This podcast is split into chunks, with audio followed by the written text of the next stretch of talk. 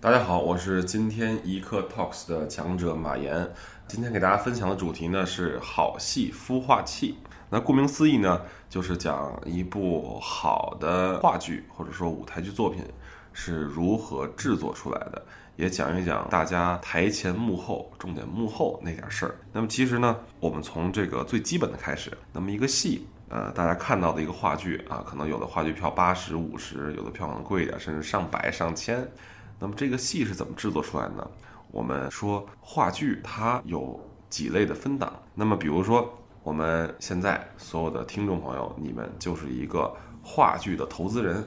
那么你手上有一笔资金，你想做部话剧，这个时候你首先要分清楚我要做什么样的戏，不要这个想多，不是说你做什么题材，而是做话剧的之前呢，先要想清楚你的戏要做到大剧场，还是要做到小剧场。还是说要做成这个我们叫驻场演出，就是在旅游区里面，大家在欢乐谷啊，或者在这个印象刘三姐啊，你要做成什么样的戏？不同的形式、不同的场地、不同规格的剧场，都会有不同的资金，相应的资金的比例不一样。那么，所以呢，作为一个戏剧的投资人，或者说一个戏剧的制作人、导演，在一部戏开始之前，要决定这部戏它的规模是有多大。比方说，呃，印象刘三姐在最早的起初的策划当中，其实就是一个在大剧场里面的一个表演。由于当时他们老总比较有魄力，请来了这个张艺谋老师那个团队铁三角嘛，做这个王超哥做这个印象刘三姐的这部戏。那么慢慢慢慢的通过他们的这个采风、他们的想法以及碰头，他们发现其实。用当地的实景演出，用当地的牧民或者说农民或者村民当演员进行实景演出，加上舞美、灯光、音效，是一个特别好的一个我们叫做驻场演出或者叫旅游演绎。那么这个时候呢，你的资金量呢，就不是说我们平时做个戏的几十万呀、几百万了，就要有很多很多很多的钱去做第一件事儿，就是买地。你得把这个山头买下来或者租下来，你才能能够进行一个演出。那么这比较大了。那说的简单点，一般的一个戏剧的公司，他们在做戏的时候呢，我们叫搭配的形式，比如说做小剧场、做大剧场或者做中型剧场。那么怎么分呢？三百座以下的，一般通叫为小剧场。在北京有比较有名的国画先锋、呃仁义实验小剧场，这些都是三百座左右的。呃，也有很多超小型的剧场，比如像蓬蒿剧场，那是八十座的；也有一些小剧场，比如说像朝阳九剧场。朝阳九剧场呢，小剧场呢也是三百多座，也有八十多座的，像飞飞小剧场啊、后萨斯小剧场。那么这些是小剧场规模的。那么还有一种是中型剧场，中型剧场呢一般座位数在五百、六百左右，比如说像中间剧场，或者是像朝阳九剧场的行动剧场。都是在五百座到六百座左右，那么剩下的就是大剧场。大剧场一般在千座上下的是大剧场，比如说我们经常说的保利剧院、现在的国家大剧院、国家大剧院的戏剧场以及国家大剧院的喜剧院，都是在一千座上下的。当然，我们说上海啊一些一线城市有很多很多的大剧院，都在两千人、三千人左右。那么这种剧场我们也叫做大剧场。在座位数的分类之下，作为一个戏剧的制作人或者戏剧投资人，他就可以算出来我的一部戏的收入的成本是多少了。很简单，一个三百人的小剧场作品，那么如果按照平均票价是一百块钱的话，那么一场的票房收入就是三万块钱。那扣除单场的场租成本以及单场的演出成本之外，剩下的就是这场的纯盈利。当然，这只是一个非常理想的数字。实际上的情况并不是这样的。那么，在做戏之前，先想好了你要做什么规模的戏，呃，小剧场、中剧场还是大剧场。那么第二步就是要看剧本，剧本也是一部好戏的关键。现在有很多很多的公司或者说剧团选择改编一些非常经典的剧目，这是一个非常保守的做法。那么，经典的剧目从宣传到到一些这个推广，从这些方面来讲，包括排练这些方面来讲，都是非常容易的。呃，这也是我们说的这个现在一个新的这个名词叫 IP，实际上指知识产权版权，一些好的版权的内容，不管从销售还是从这个整个的票房来看，都是一种看戏的保证。那么当然也有很多很多的这个原创的剧目去排演。当然，我们在这举个例子，比如说一些原创剧目，比如说像国家大剧院的《枣树》，黄英导演的；像新做的一些作品，像《恒星》啊、《苦笑》啊，这些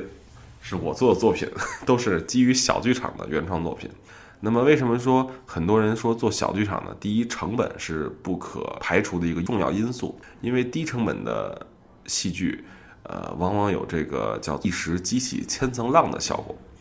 那么，从我们说的从规模到题材，那么题材的选择也是非常有科学的。除了大型的一些受欢迎的 IP 作为题材之外，很多很多戏剧公司都会选择一些非常有都市题材啊。喜剧题材的一些作品进行推广，所以说看这个戏啊，看这个公司，看这个戏是不是好坏，喜剧的作品的份额或者说喜剧作品的比例，占有这个公司剧团出品的这个戏剧的比例的多少，是这个剧团他们能力的关键。因为说实话，喜剧比较难做，喜剧从创作啊到排练呀，到现场的反馈啊，比较难做。开心麻花就是个例子，呃，沉浮七八年之后，到现在是中国第一的喜剧品牌，呃，这也是跟他们长久以来做的这种努力以及幕后的工作是分不开的。那么好了，现在你有了剧场了，有了这个剧场的规模了，有了题材了，那么接下来做的一件事情就是要搭班子，要选择合适的导演、编剧、制作还有演员。哎，这点问题来了，这些人那么重要，我一时间又找不来。怎么办呢？一般的选择，从现在好莱坞或者说是百老汇那边的选择是找制作人，找一个非常好的制作人，他就能够带来非常棒的灯光、音效、舞美团队，同样也能够带来长期合作的导演、演员团队。所以说，制作人是至关重要的。所以，如果你是个演员的话，一定要拍制作人的马屁，不要拍导演的马屁，因为导演 有些时候在整个合作的方式来看，他是一个乙方的角色，所以。制作人是这部戏的至关重要的一个环节，也有一个一句话讲，叫制作人是导演的导演，因为制作人要从选题，要选择导演，要选择合适的演员，要选择合适的剧本，来把整个整个的剧团班子呃剧组给搭建起来。所以，其实如果你刚要做这个戏剧的话，一个好戏，往往有些一些专业的观众，并不是看的是谁导演的啊，是哪个剧目，而是看他是谁出品。出品人是谁？制作人是谁？他的灯光舞美又是谁？那么导演的功力也当然功不可没啊。但是从一个基本的戏剧保障来讲，一个非常雄厚的公司，再加上一个非常有经验的制作人，是一部好戏一半的保障。那么另一半儿就肯定交给创作团队了。从编剧到导演，话剧跟影视在这一点非常相近。对于话剧而言，一个导演的艺术选择对于整部戏的走向起着至关重要的作用。如果导演的艺术选择很好，台表现的手法成熟，讲故事的技巧又非常的新颖，肯定是一部好戏。那么如果说这个导演有一些怀旧啊，有一些这个在创意上稍显缺陷，或者艺术选择上有一些另辟蹊径的话，其实往往是一种冒险的尝试。这点呢，我们举一个例子，像孟京辉老师，他是一个这种尝试的成功的例子的代表。但之后有很多很多的导演，呃，艺术选择上选择先锋，呃，选择一些非常意识流的那种表演形式，那么往往被观众所所不接受。所以这也是现在戏剧市场的一个一个选择，宁做接地气的作品。也不去做一些先锋的呀，一些呃完全意识流的东西。当然，这也不排除一些非常好的作品出来。那么，其实有了制作人了，有了我们的目标剧场了，那么有了导演了，那么这个时候就开始挑演演员。一般来讲，一部戏的演员，不管是大剧场、小剧场，主要演员有三到七个是最为好的。各位记住，一定是单数。因为俗话说得好，三个女人一台戏，更甭提演员了。其实无论是三个还是七个演员，一般一个剧组，不管是你这个戏再小，这个话剧，当然我们排除独角戏，这个戏再简单，七个演员的配置是一个比较好的保障。因为七个演员既包括了我们说的龙套演员，又包括了我们说的配角演员，同样也包括了我们的主演。那么七个演员也所构成的故事，所讲述的故事，对于演员本身的工作来讲不是那么大，而且七个演员的配置对于故事的发挥，对于舞台的效果以及舞台的呈现，无论是小剧场还是大剧场，七个演员站在台上，或者说是有七个演员在内的。三个、四个、五个这样的演员在台上，要比一个演员孤零零的在台上表演陈述，从观感来讲要非常的好。毕竟舞戏剧是现场的艺术，跟电影不太一样。电影我们有特写，啊，有一些分镜头，有一些镜头语言去描述。那么舞台纯是演员进行语言加肢体的一种表演，所以七个演员的配置。是一个最基本也是最保险的配置，所以说你看一个戏，如果是独角戏啊，如果说是这个呃两三个演员的这样的戏的话，如果这个导演你并不熟悉，这个制作人这个公司你又从来没听过的话，那我建议你就不要买这个票了。当然，如果是一个非常棒的导演，比如说一个陌生女人来信，导演孟京辉老师啊，黄湘丽演的非常好的演员，非常好的导演，非常棒的剧本，可以选择去看这样的戏。啊，如果你发现演员表上只有一个人到两个人，又是一个这个我们不太清楚的一个导演，百度上也查不到。比如说像我吧，这样一个导演导的一个独角戏的话，啊，我个人建议谨慎购票，因为毕竟我们看戏是一个是一个这个消遣，是一个想要欣赏艺术的一种过程。当然不排除有一些非常年轻的导演，他们会有一些非常好的作品。那么就让这个剧评人说话吧。呃，其实呢。有了演员了，导演、制作，啊，包括剧场，包括剧本的选题，那么接下来这个戏就可以开始排练了。那么排练呢，一般分两个阶段。第一个阶段我们叫粗排，粗排的阶段呢，就是在一个排练厅里面，啊，所有演员在不上装扮、不上任何道具的之下去读剧本，去体会这个角色，体会这个整个的故事。然后把基本的走位以及台词的节奏以及角色的设定都排练好，也就是说，在粗排的阶段要让演员进入角色，同样要让演员有基本的走位。那这一阶段也许是一周，也许是两周，也许是一个月，那么依据剧本的长度而定。那在这一段时间之内，舞美的设计，当然了，从建组开始，舞美的设计啊，舞美的制作。包括有些时候，在这个阶段，灯光的设计、音效、音乐的设计，也在这个阶段开始不断的打磨。一般在开始排练之前，灯光、音乐、舞美，包括服装造型，基本上就第一稿就已经定好。那在粗排的过程当中，不断的打磨，不断的调整，不断的调节这些不化道的节奏。那么在粗排阶段之后，我们说的是精排。精排阶阶段呢，是最熬神，也是最关键的。导演需要带着演员、带着编剧、带着灯光、音乐各部门的工作人员，将一幕幕戏、一句句台词抠准、确定，就是我们所说的这个打节奏。就是比如说，这个演员一抬手、一说句“你好”，可能灯就关了；哎，可能这个演员一摔倒，有出什么音效，可能这两个人的打戏是这么设计的。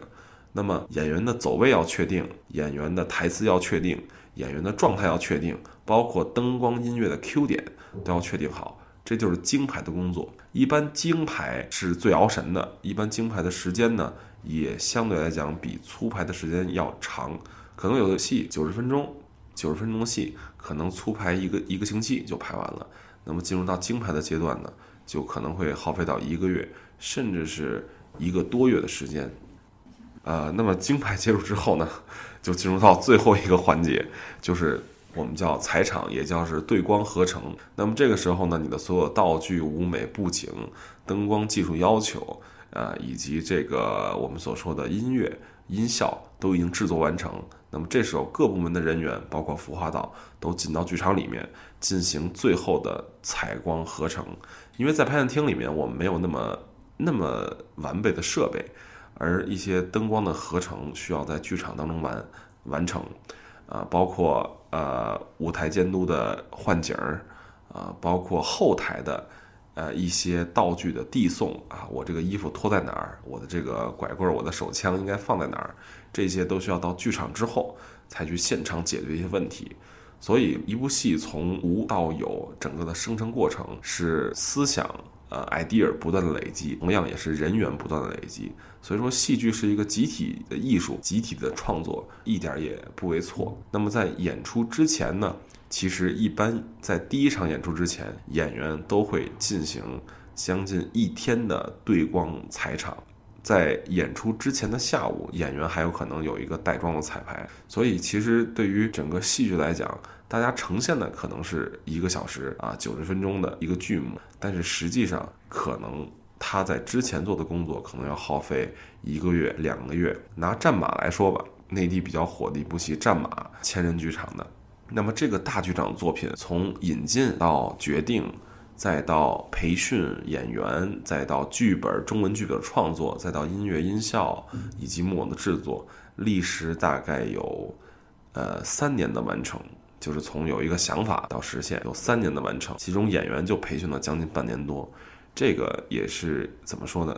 一个戏剧公司或者说是一个戏剧剧团的一种精神吧。可能一部电影可能拍几天或者拍几个月、半年就拍完，但是一部话剧从无到有的过程，呃，也是值得推敲的。所以说，一个好戏，呃，真的是慢慢慢慢精打细做。慢慢慢慢孵化出来的。那么，如何看一个好剧呢？